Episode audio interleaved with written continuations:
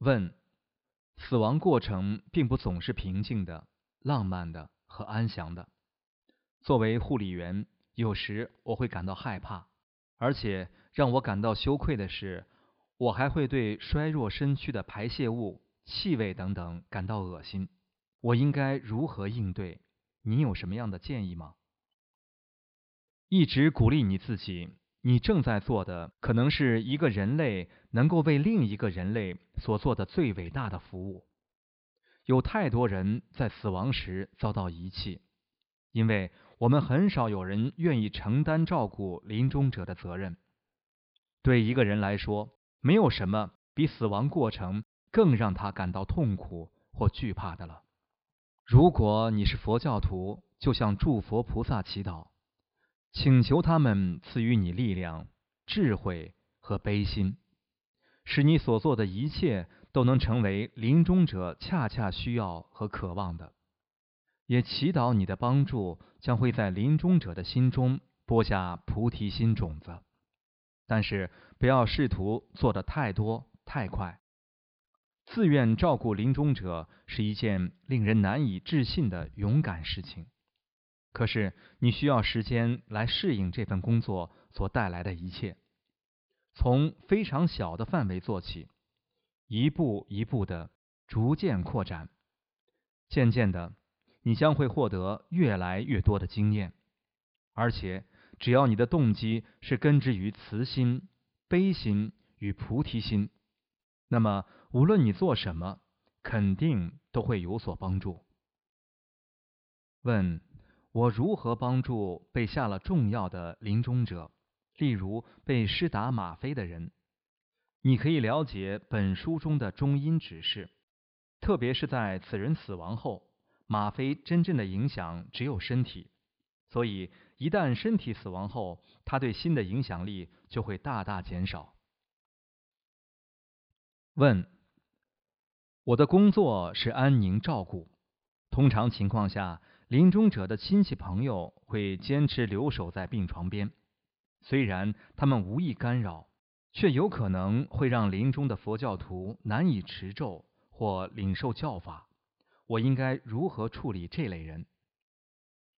始终保持善巧，永远不要试图强迫任何人做任何事。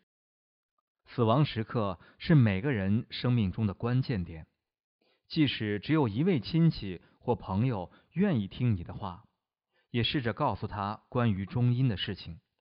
但是如果没有人想听，就坐在一个私密的地方读诵本书中的指示，并做一些祈请，或者念诵中阴文教大解脱，或任何你最喜欢的中阴指示。没有任何事物。或任何人可以阻止你这么做。实际而言，在死亡过程中，西藏传统建议我们避免移动或者触摸一个人的身体，尤其是腰部以下。因此，如果可能，尽量鼓励亲戚朋友聚集在临终者头部的位置，而不是临终者的脚边。问：内部消融结束的生理迹象是什么？是否与医生看到的死后迹象相似，像是尸体开始僵硬？如何才能知道一个人的心识已经离开了他的身体？医生看到的迹象很可能与表明内部消融结束的迹象相同，但死亡的过程并不是千篇一律的，所以如果有可感知的迹象，也会因人而异。一个对死亡过程敏锐的伟大修行人，将能够辨别心识离开身体的时间，但对我们其他人来说，几乎不可能确定。大多数情况下，我们必须依赖一般性的常规指示。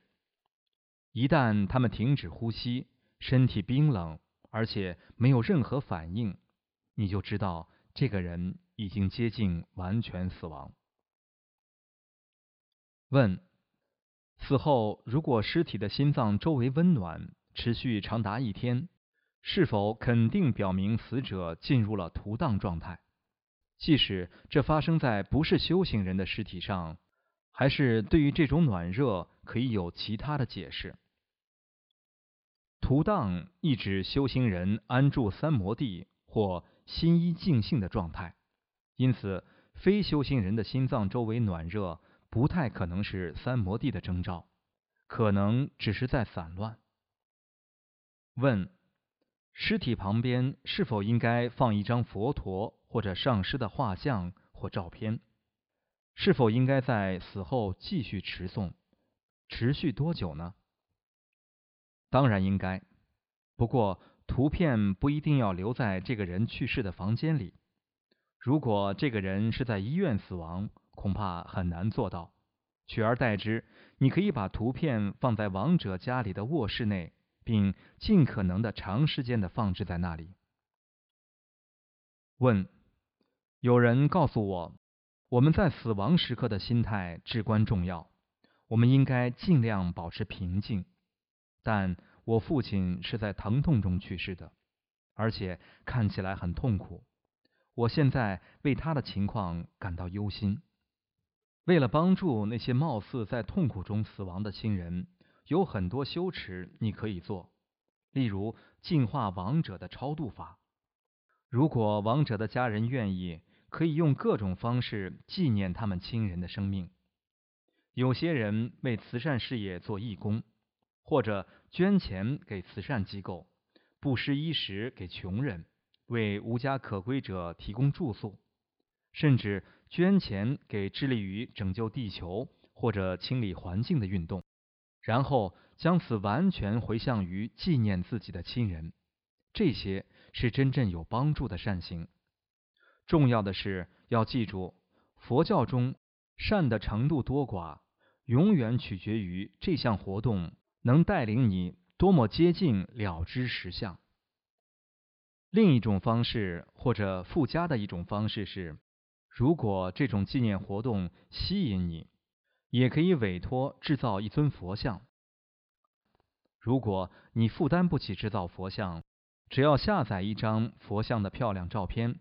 列印出来并挂在你家即可，或者你可以多印几张照片送人，或者你可以读一些佛陀的教法，读佛经，或者你可以出版分赠你最喜欢的佛经，与人免费结缘，或者你可以供养居士与出家僧团，例如护持寺院运行等等。